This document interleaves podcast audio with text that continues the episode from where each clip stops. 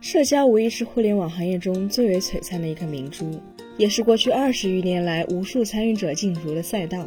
并且，腾讯的社交帝国也从未缺少过挑战者。此前在 PC 互联网时代，腾讯的挑战者是阿里和百度；而到了移动互联网时代，字节跳动则成为了腾讯新的对手。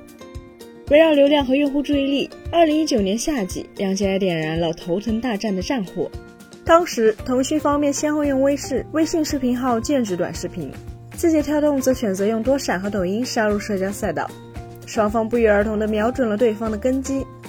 然而，在三年时间过去后，借助微信的东风，视频号已经有声有色，但字节跳动在社交赛道却俨然陷入了泥潭。如今，字节跳动在社交领域又有了新的动作。而这一次的主角则依然是抖音。十月二十八日，抖音运营主体旗下的抖音聊天桌面端软件著作权获批。算起来，这已经是自抖音在二零二零年上线，被称为视频版朋友圈的朋友 tab 以来，在社交化战略上的第四次大动作，并且不同于以往，此次其选择了从产品形态而非功能入手。或许字节跳动继此前在社交领域的一连串失败后，终于开始进行有意义的尝试了。遥想二零一九年年初，字节跳动踌躇满志地推出 App 工厂的新成员多闪，寄希望于靠它撕开腾讯的铁桶江山。但结果，腾讯只用了一招禁止微信分享，就断了字节跳动的这一念想。在用独立 App 冲击社交高地的尝试被狙击后，字节跳动迅速转换思路，以自家的王牌产品抖音为载体，再一次切入了社交赛道。在这两年间，从朋友聊天室为代表的熟人社交。到以抖一抖同城圈子为代表的陌生人社交，字节跳动围绕抖音进行了不同方向的多次尝试，然而结果却依旧是不得其门而入。那么问题出在哪里呢？其实无论高层重视，资源倾斜都有。抖音本身这个平台也足够大，在基本的硬件上，抖音可以说是这二十年来腾讯方面在社交领域所面对的最棘手的挑战者。然而遗憾的是，战术上的努力在战略失误下注定是徒劳的。QQ 之所以能在世纪之交做起来，靠的是当时互联网中内容的匮乏。当时的网民真的是为社交而社交。作为即时通讯软件的 QQ，为彼时的网民提供了社交的场景。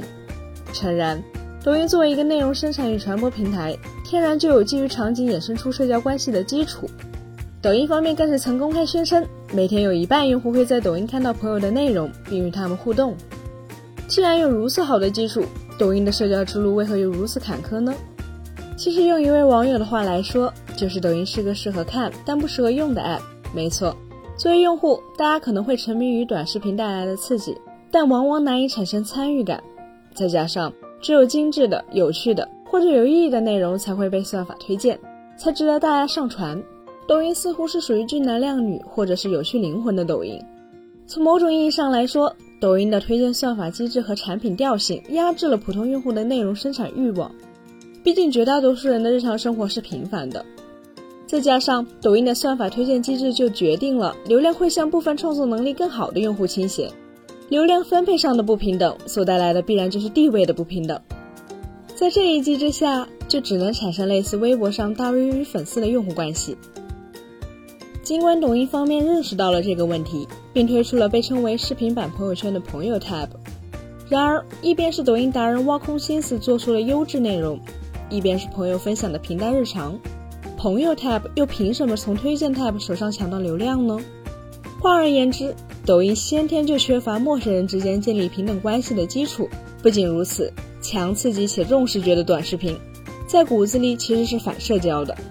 抖音的短视频为何会让人沉迷？靠的就是精准预测用户的喜好兴趣，推荐用户可能感兴趣的内容，为其带来及时满足，并且无休止的向用户供应这种满足。可用户在抖音里停不下来刷视频的时候，实质上就进入了主动切断与外界联系的状态。在这样的状态下，用户又哪里有精力去社交呢？而这或许就是抖音近年来虽然在持续加入各种与社交有关的功能，但最终的反响不太好的原因。一句话来说，就是由于抖音本身在短视频上做的过于出色，丰富的内容让用户难以产生孤独感，所以也就没有了疏解寂寞的需求，社交当然也就很难做起来。所以在抖音之外做独立的客户端，就属于拨乱反正了。但令人有些疑惑的是，为什么抖音会做一个抖音聊天桌面端，而非是一款独立的 App 呢？要知道，自从进入移动互联网时代以来，各大厂商似乎很久都没有推出 PC 端的软件了。转念一想，抖音的保守其实也很好理解，毕竟当下在互联网行业中打造超级 App 已经是主流思路，各大厂商都在绞尽脑汁丰富核心产品的功能，以期获取更好的用户留存数据。